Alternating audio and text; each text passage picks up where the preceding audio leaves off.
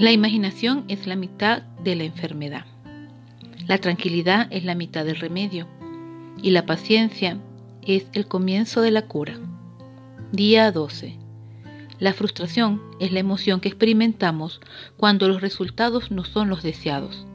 Este estado de insatisfacción nos puede conducir a la necesidad de querer evadir ciertas circunstancias, acudiendo a patrones repetitivos de conducta, llámese adicciones a procesos o a sustancias de diferentes tipos. Esto nos ocurre porque sentimos miedo de experimentar sentimientos desagradables de incapacidad o falta de control. Se hace entonces necesario darnos cuenta que la vida no es perfecta y tampoco es controlable, no desde el punto de vista de alguna de nuestras expectativas irracionales. Esta está repleta de situaciones y desenlaces que se alejan en gran medida de nuestras expectativas. Forma parte de nuestro proceso madurativo el aprender a aceptar y gestionar nuestra realidad.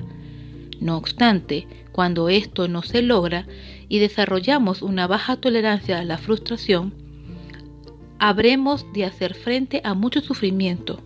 Por eso buscamos evitarlo y le tememos.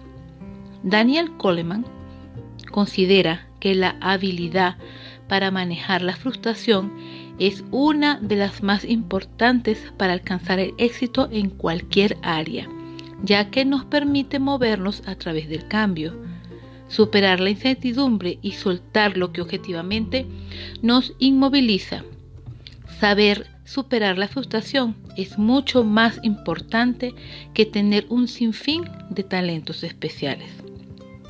Recordemos que el miedo nos inmoviliza cuando carecemos de las instrucciones internas para gestionarlo. Es aquí donde recurrimos al reconocimiento de la emoción. Esto podrá parecer obvio y repetitivo, pero no lo es.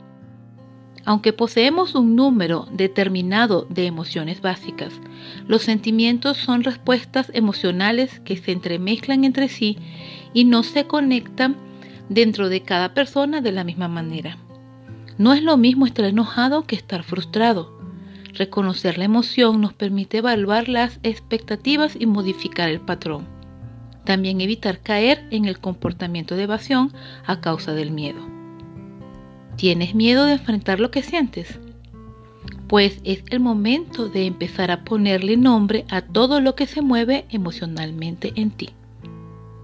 Con amor, Rocío.